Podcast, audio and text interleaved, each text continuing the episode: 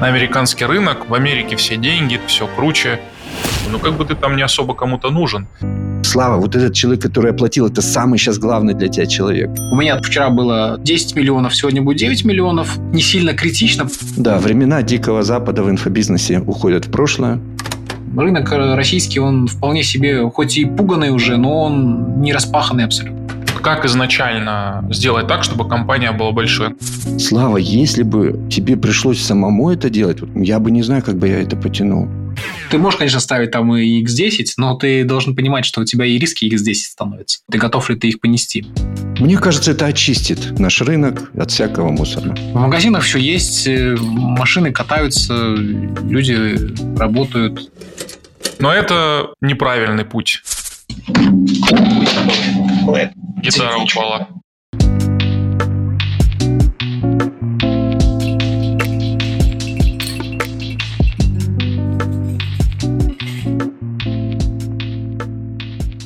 Ребята, я в последнее время думаю, что рубль падает. Как это отразится на нашей отрасли? Потому что курсы – это не тот продукт, который может конкурировать с тушенкой и гречкой. И как оно будет дальше продолжаться? Насколько будут наши продукты востребованы? Что нас ждет в будущем? Не было у вас таких мыслей? Вообще не было. Ну, как рубль может влиять ну, на, на инфобизнес? На благосостояние людей, на их покупательскую способность. Вот ты знаешь, я как-то вот к этому отношусь всегда спокойно. Это же не какой-нибудь там, не знаю, там 98-й год, когда все пропало совсем. Ну, в магазинах все есть, э, машины катаются, люди работают. Ну вот, ну я не вижу в этом, честно. В рубле вот то, что рубль, это вообще, это, мне кажется, это это то, на что вообще последнее, что стоит обсуждать в плане того, что что-то может быть с инфобизнесом. Ну, то есть это надо довести до такого состояния, что ты будешь выбирать сегодня или покушать, или купить курс. Но пока такого нету, вряд ли что-то поменяется. Ну, в ближайшем будущем такого точно не будет.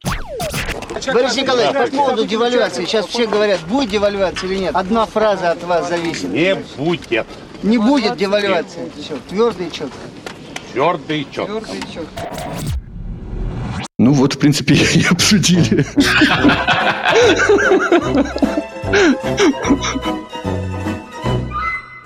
Мне кажется, инфо... надо с точки зрения не, ну, не там курса рубля, потому что все вот эти вот э, истории, там курсы и прочее, где-то как-то, может быть, влияют. Но они влияют тогда, когда реально у человека стоит проблема, да, мне сегодня покушать, да, или мне сегодня купить курс. Вот когда такая проблема стоит, тогда оно будет точно влиять. А когда пока такой проблемы не стоит, то ничего такого не будет. Ну, то есть будет инфляция, будут индексироваться зарплаты, чуть с, с запозданием, конечно. Будут повышаться цены везде, то есть и на курсы повышаться цены будут. На будущее инфобиза реально могут повлиять инфо-цыгане и их распространение. Ну, как бы да, риски скорее вот как раз Женя правильно говорит, инфо-цыганство, но даже не столько само инфо-цыганство, сколько внимание потом на это инфо-цыганство со стороны государства. Там действительно может быть затык, в том плане, что когда идет вот такой какой-то между собойчик, еще окей, но когда начинают всплывать э, какие-то факты, что там одна налоги не платит, другая там с мужем э, людей скамят, третья еще что-нибудь там делает, я не знаю, там продает э, курсы, которые там, не знаю, вредят людям, например, и они на последние деньги туда несут, ну, и они создают какие-нибудь пирамиды, то это да. Репутационные потери будет нести инфобизнес очень серьезные, да. Репутационные, с одной стороны, а с другой стороны, просто государство государство ведет какое-нибудь дополнительное лицензирование. Пройдут не все в итоге. Ну, оно может в любом виде быть, там, лицензирование там какое-нибудь, ассоциацию обязательную вступать нужно там, наличие какого-нибудь образования. То есть, например, лицензию сейчас, э, когда ты получаешь, да, тебе нужно иметь как минимум э, какое-то там образование,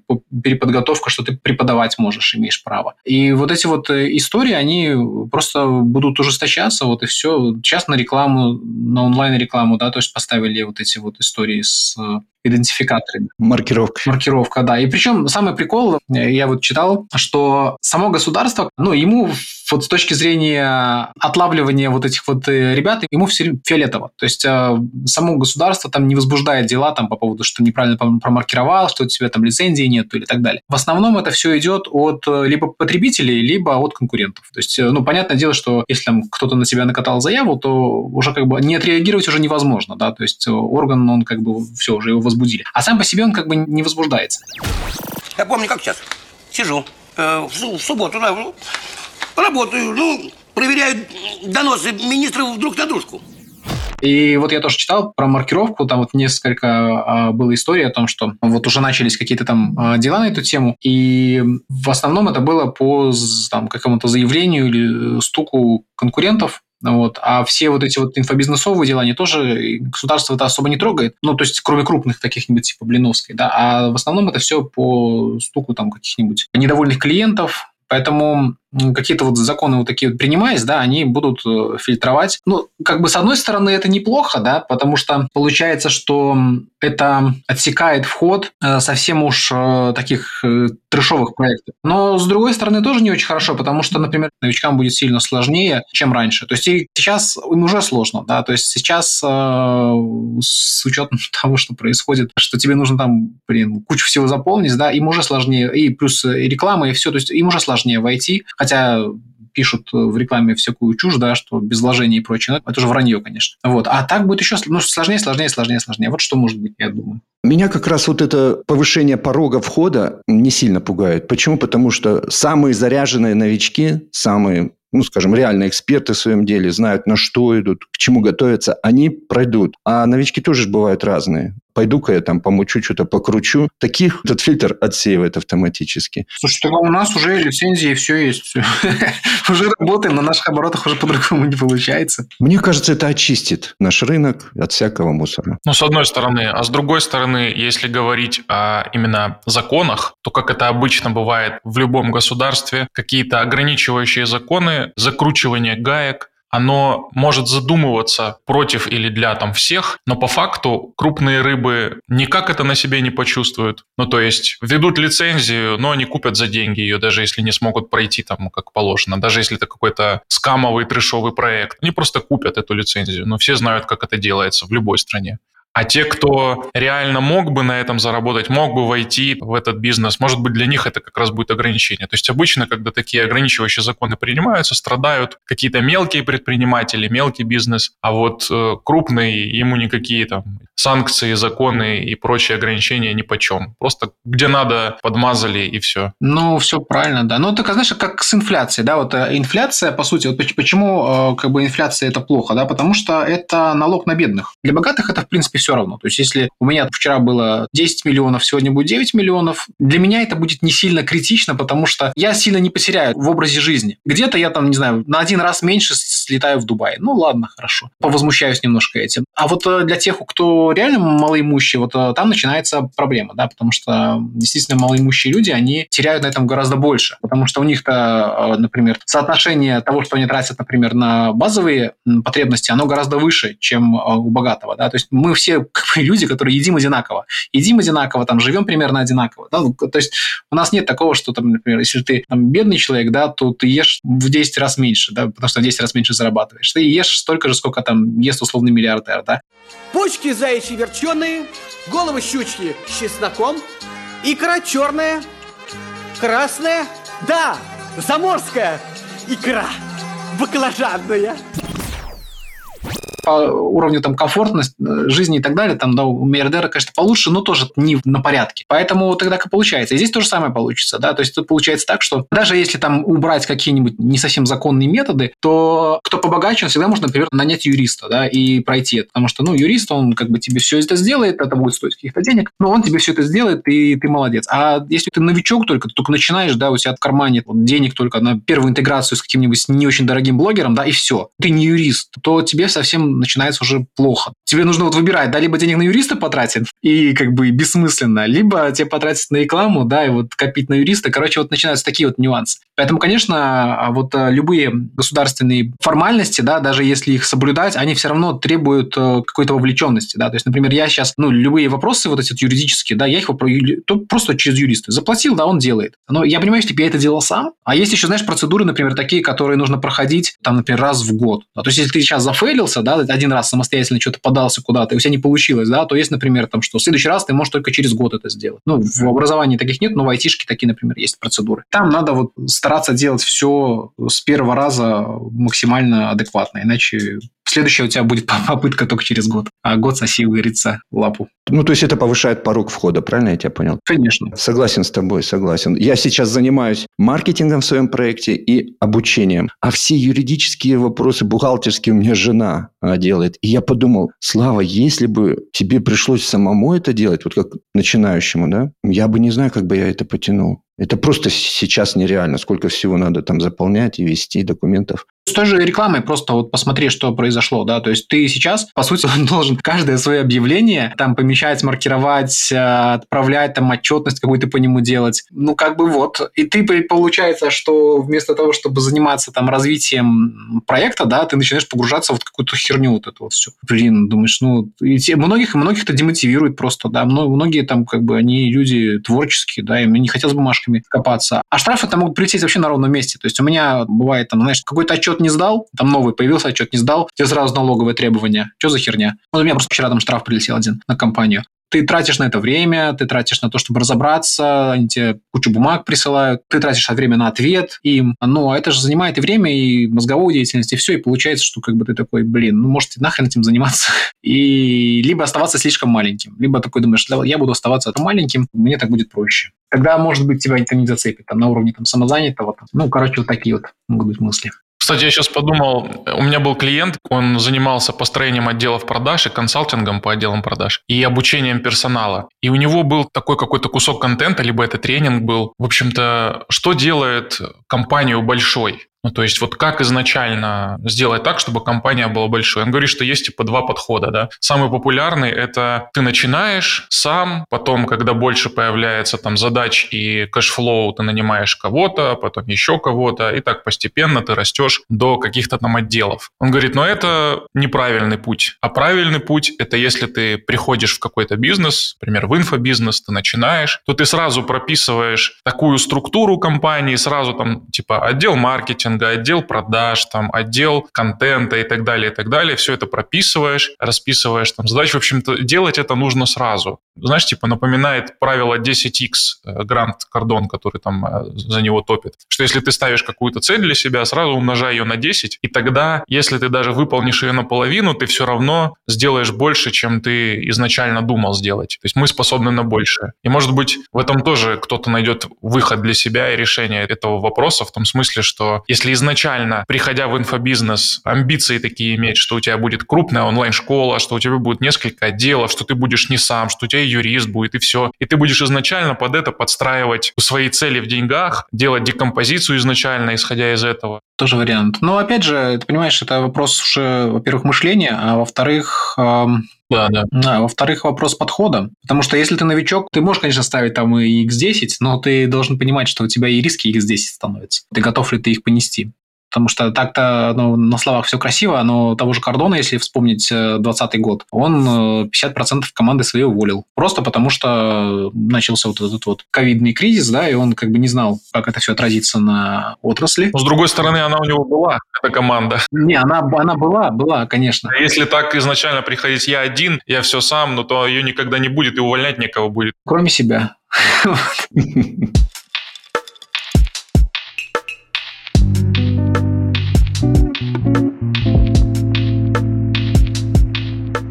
Мне, в принципе, знаете, что интересно сейчас? Э, пазл такой в картину мира встал. Что первое, ну, надеемся, что с покупательской способностью все будет норм. Второе, что все вот эти регулирующие нормы, которые государство вводит, мне кажется, они неизбежны. Мы видим эту тенденцию во всем мире. Да, везде, конечно, это будет. Но это, знаешь, это, это, это как к погоде. Тут дождь идет, соответственно, ну, ты можешь как бы жаловаться и ныть, что идет дождь, да, можешь там взять зонтик, э, одеть резиновые сапоги и чухать куда тебе надо. Да, времена Дикого Запада в инфобизнесе уходят в прошлое.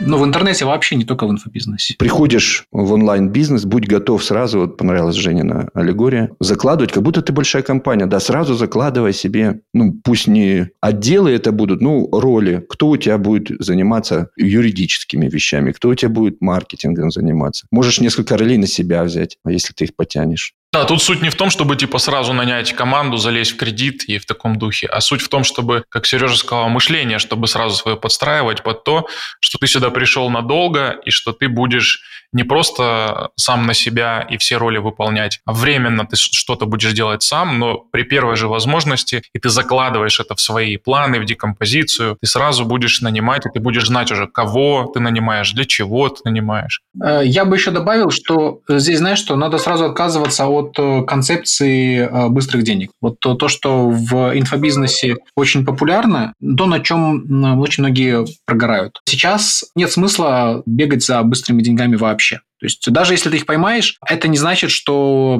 ну, в долгу у тебя что-то хорошее получится. То есть есть, ну, есть там, везет кому-то, да, кто-то там найдет какого-нибудь блогера глупого, которого можно окучить и на его базе там срубить что-то. Но это опять одноразовые истории, и как систему их рассматривать вообще не стоит. То есть это стоит рассматривать, ну, мне повезло, я молодец, мне повезло, но я не буду как бы на это вообще обращать внимание, просто вот такой хороший бонус. А вообще я как бы строю долгий системный бизнес. И вот э, здесь вот тоже надо к этому подходить. Хотя до сих пор, ну, понятно, почему продается именно там быстрое, легкое, много и так далее. Но это все, конечно же, сладкая ложь. А... И мы опять возвращаемся к теме этичности. Э, ну, да, даже с точки зрения мышления, да, говорю, что как мышление нужно смотреть именно, что ты строишь э, какой-то там бизнес, который будет э, работать и который, например, там первое время может даже никакой отдачи не приносить. Хотя, конечно, сейчас в инфобизнесе это так, можно делать и что отдача сразу будет, но там тенденция такова, что ты будешь будешь вкладываться, вкладываться, и, например, там, в каком-нибудь крупном ну, строительном бизнесе, да, там, ты не получишь денег сразу, да, то есть тебе нужно вложиться, вложиться, закредитоваться, что-то построить, продать, и после этого там поиметь какую-то свою маржу. Не приходили мысли пойти на западный рынок? Клиентов раз в 50 больше потенциальных на английском языке или на каком-то другом. Диверсифицировать риски?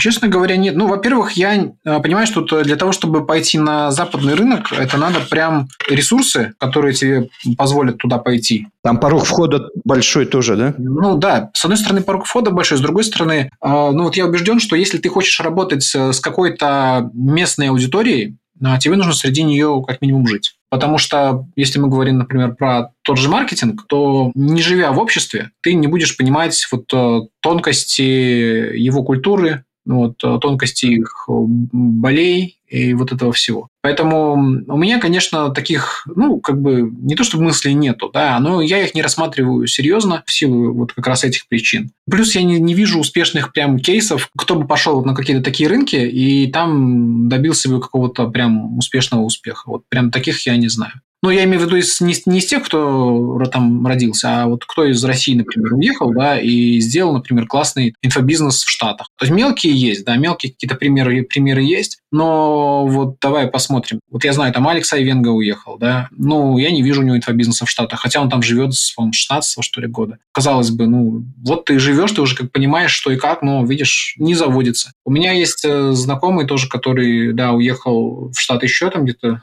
в году в 2002, по-моему, или 2003. То есть он уже там лет 20 живет. Он, ну, как бы он делает инфобизнесы там, да, в Штатах, но в основном он делает на китайцев приезжих, там у него что-то такое. Но, но опять же, а сильного роста нету там. Объективно мы здесь зарабатываем больше, чем он там. Мы в России зарабатываем больше в долларах даже. Уровень жизни отличается сильно, ну, именно в плане стоимости жизни на мой взгляд, опять же, чтобы куда-то идти, нужен какой-то пример. То есть, либо ты можешь быть этим примером, но, опять же, пионеры, они обычно страдают за всех. Я как бы такой, знаешь, сторонник быть там номером два, номером три, ну так, в первой десятке. То есть не совсем в конце быть, потому что в конце это тоже не очень хорошо. Ну да, в первой, там, например, десятке. Но если там очень крупный рынок, в первой сотни. Потому что первым это всегда риск большой, да, то есть там это очень большая доля везения должна быть. Вторые, третьи, они там тоже что-то утрамбовывают, и там грызня идет. А вот чуть подальше оно нормально. То есть ты уже как бы собираешь уже то, на что никому крупному не интересно, и тебе жить нормально, то есть тебе не нужно там в эту грызню вваливаться. А, но пока таких вот, ты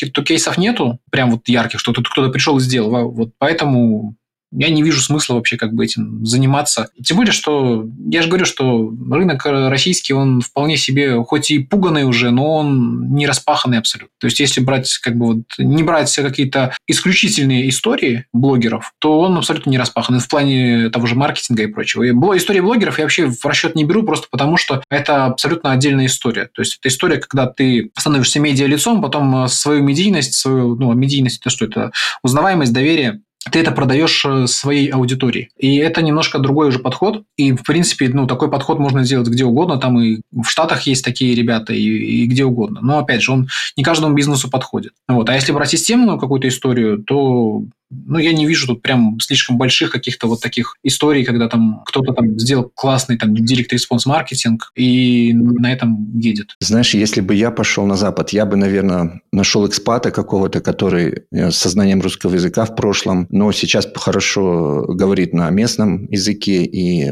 то есть он в менталитете в том, и продвигал бы его, как опытный продюсер, наверное, помогал бы его двигать там на местную аудиторию. Наверное, такой вариант, да, самый рабочий потенциально. Можно тут вопрос понимания аудитории. То есть, потому что ты, чтобы продвигать э, кого-то, ну, экспат что? Он, он же просто может говорить, да, что-то. Вот. А как маркетологу тебе нужно знать местную аудиторию, тонкости культуры, скажем так, да. Потому что, ну, вот, например, да, вот мы, живя здесь, вот э, там, мы можем даже вот по диалекту понять, например, кто там казах, кто украинец, кто русский, кто чеченец, кто еще кто-то. А, например, для американца нет разницы. То есть он не будет понимать вот, эти, вот, вот этих вот тонкостей э, национальных. Одно слово – румын. Так он болгарин. Да? Какая разница? То же самое мы не можем понять, например, тонкости национально-американские, да, то есть э, там есть там техасцы, есть там какие-нибудь там нью-йоркцы, есть там э, калифорнийцы, да, нам кажется, это просто американцы. Но с другой стороны, если там спросишь какого-нибудь американца, да, они понимают, что там и акценты разные, и культура, и подходы, даже законы разные. Э, я уже не говорю про то, что есть там австралийцы, есть англичане, они вообще как бы у них там язык практически другой если так послушать их. Не понимая этого, будет очень сложно, на самом деле, доносить какие-то смыслы до людей, которых ты не понимаешь даже. Поэтому вот я не вижу в этом большой какой-то перспективы, по крайней мере, вот с этой позиции. Ну, чтобы еще одну перспективу показать, может, кто слушает, будет полезно. Вчера на мастер-майнде у меня есть женщина, она с Израиля. У них сейчас там сложная а, ситуация, я ей выразил, конечно, поддержку, все. Но, тем не менее, она сейчас а, запускает свой аккаунт и как раз выбирает, на каком языке. И мы с ней думали, с одной стороны, она русскоговорящая и хорошо ивритоговорящая. И последний ее аргумент был, знаешь, какой неожиданный. Меня он очень удивил. Говорит, русскоязычная аудитория в маркетинге, говорит, очень прокачана. Там уже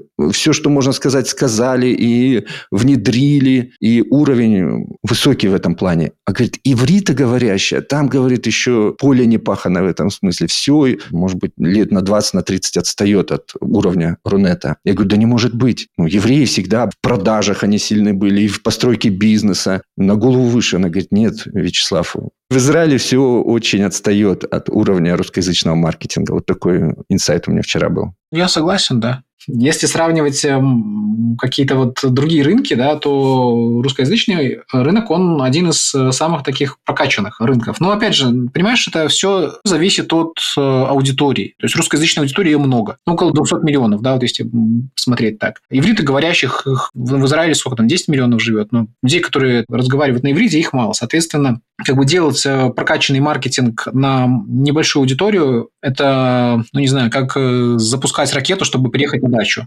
Поэтому в этом нет большого смысла. И когда многие говорят, да, давайте пойдем на какой-нибудь там узкий локальный рынок, небольшую страну, делать там крутой маркетинг, ну, в этом большого смысла нет. А тут ты, ты те же самые как бы усилия, те же самые знания, да, применяй на большом рынке. Тем более нам повезло, да, то есть потому что мы русскоговорящие, и русскоговорящих много в мире. Если бы мы были, например, там ивритоговорящие чисто, да, и знали русский, но при этом не понимали бы вот эту вот ментальность, то нам было бы гораздо сложнее. То есть вот человек, который живет, например, за границей, ему сложно сделать на нашем рынке классный инфобизнес. Даже вот э, те, кто уехал, да, вот а, я помню, вот Айвенга, когда был в Москве, жил, он прям просто классные какие-то вот вещи делал, еще что-то, да, сейчас, ну, я, честно говоря, вот не вижу, не слышу. То есть он делает там что-то, какие-то вот эзотерические истории для женщин, но, ну, как бы, на мой взгляд, это так вот мелко по сравнению с тем, что было, они возвращаются, да, потому что теряется вот этот вот э, навык, да, вот чувствование аудитории на кончиках пальцах. Поэтому, да, а маркетинг, э, да, в России очень классный, но, опять же, он классный на уровне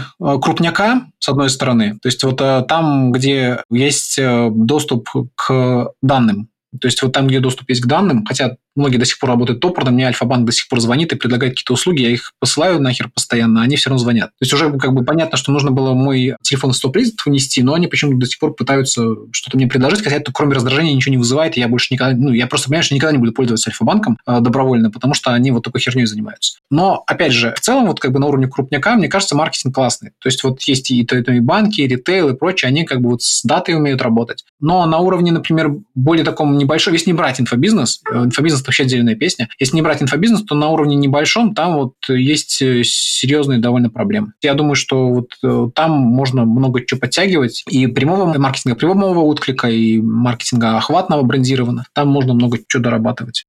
Жень, скажи, пожалуйста, в Украине, как у вас там ситуация с местным рынком, может быть, на Запад, может быть, смотришь, что у вас там? Очень интересно. Местный рынок маленький, понятное дело, намного меньше. Ну, когда говорю местный, это значит украиноязычный. Соответственно, он намного меньше просто по количеству украиноговорящих людей, но он в связи, с, так сказать, со всеми всем известными событиями, он очень горячий. То есть сейчас тренд на то, чтобы маркетологи, инфопредприниматели и вообще предприниматели и люди Украины переходили на украинский язык. Это тренд, и это хорошо воспринимается аудиторией местной. В этом смысле это круто. Ну, конечно, намного меньше. Вообще, что думаю по поводу там западных и прочих. Вот как мне кажется, если ты собрался уходить из низкоконкурентного рынка в высококонкурентный, то есть из рынка СНГ, русскоговорящий, украиноговорящий, в рынок американский, а это, я считаю, там намного больше конкуренции, то нужно знать, как бы для чего ты туда идешь, и что конкретно ты там собираешься делать. Потому что если просто, ну вот пойду на американский рынок, в Америке все деньги, все круче, ну то вряд ли так получится. Может быть, если бы я шел на западный рынок, на американский, я бы точно не запускал свой продукт, я бы занялся аффилиат маркетинг, когда куча американских продуктов инфобизнесовых, они дают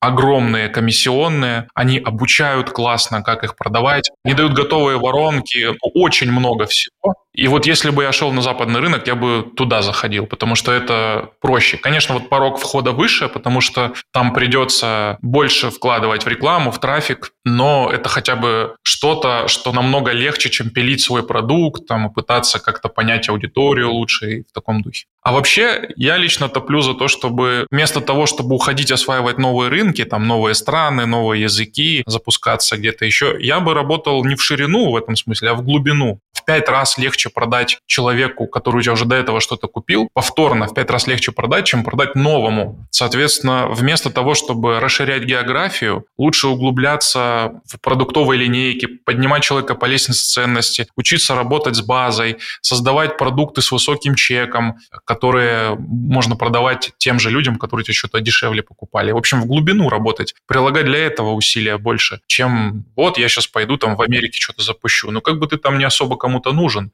И чтобы сделать себе такое имя, такую репутацию и такое количество продуктов, так понять аудиторию, понадобится очень много времени. Это же кажется, что типа, ну я же не с нуля там начинаю. Да нет, с нуля. С минуса даже, с минуса. Насколько я слышал, когда ты эмигрируешь в какую-то страну, особенно вот, ну, чужую по культуре и менталитету, то натурализованным совсем вот таким человеком становится третье поколение. То есть ты первое, второе твои дети, и третье только твои внуки, они становятся уже именно носителями этой культуры. Потому что ты, понятное дело, что ты приехал, у тебя в голове совершенно другая культура, даже если ну, тебя перековать уже невозможно. Детей тоже невозможно полностью, потому что они все равно опираются на тебя, на твою культуру, а внуки, они опираются уже как бы не на тебя, а на твоих детей, которые уже как бы там родились. Опять же, важно, что не, не приехали, а родились именно там. Условно, до трех лет то вот они уже как бы начинают э, походить более-менее на тех, кто там э, жил до этого, и тогда их уже можно как бы там принять, как говорится, за своих, и они могут что-то добиться на этом рынке, но только если там тебе сильно не повезло. А все остальное это такие вот э, истории для тех, кто хочет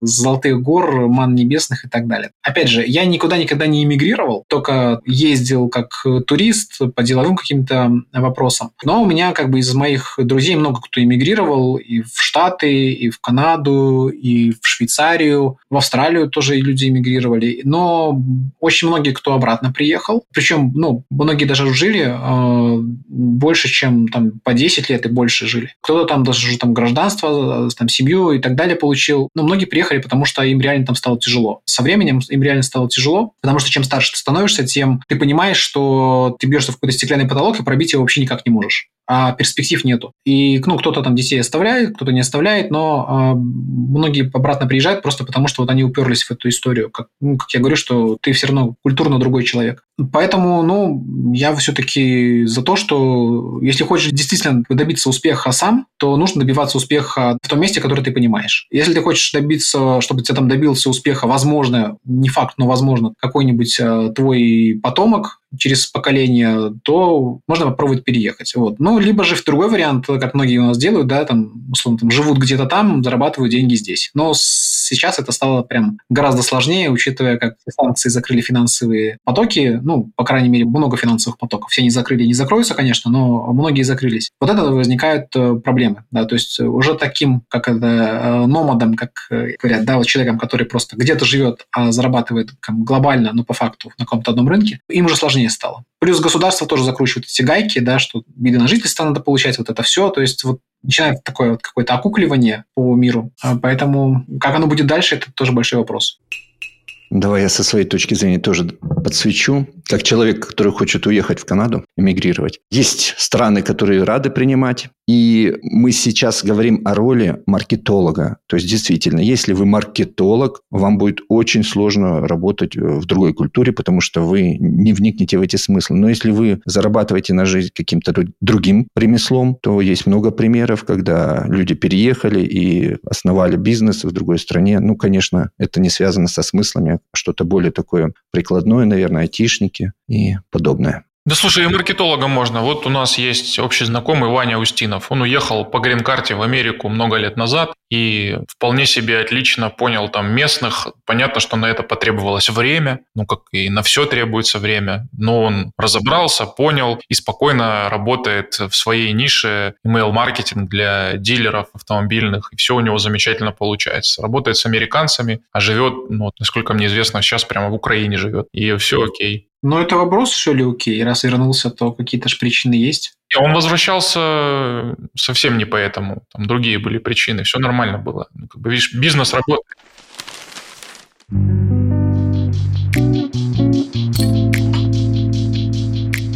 Так, что у нас было на этой неделе, что ставим на следующее? Давайте я. А, я продолжаю работать со своим мастер-майндом, который самый большой на моем опыте. Я никогда с таким количеством предпринимателей не работал. И по-прежнему не замахиваюсь ни на что другое. Мне главное дать им опыт, дать им результат. Женя, мне понравилось, как ты сегодня сказал, что мы мало уделяем внимания тем, кто уже нам оплатил. Вот это прям точка роста, я вижу. Часто, знаешь, что наблюдаю? Человек позвонил, оплатил тариф, все, внимание на этом ему оканчивается. Извини, нам надо дальше идти продавать. Следующему, следующему. Ты уже все оплатил, уже пофиг на тебя. Иди учись как-то там, что-то проходи. Ты уже не интересен, ты деньги отдал в кассу. Вот я это прям часто вижу. Я себе говорю, Слава, вот этот человек, который оплатил, это самый сейчас главный для тебя человек. Дай ему внимание, ответь на его вопросы, веди его, не оставляй его. Вот это прям точка роста для меня в том числе. Да, да, сто процентов. Вот, поэтому я никаких планов себе не беру, работаю со своим мастер-майндом.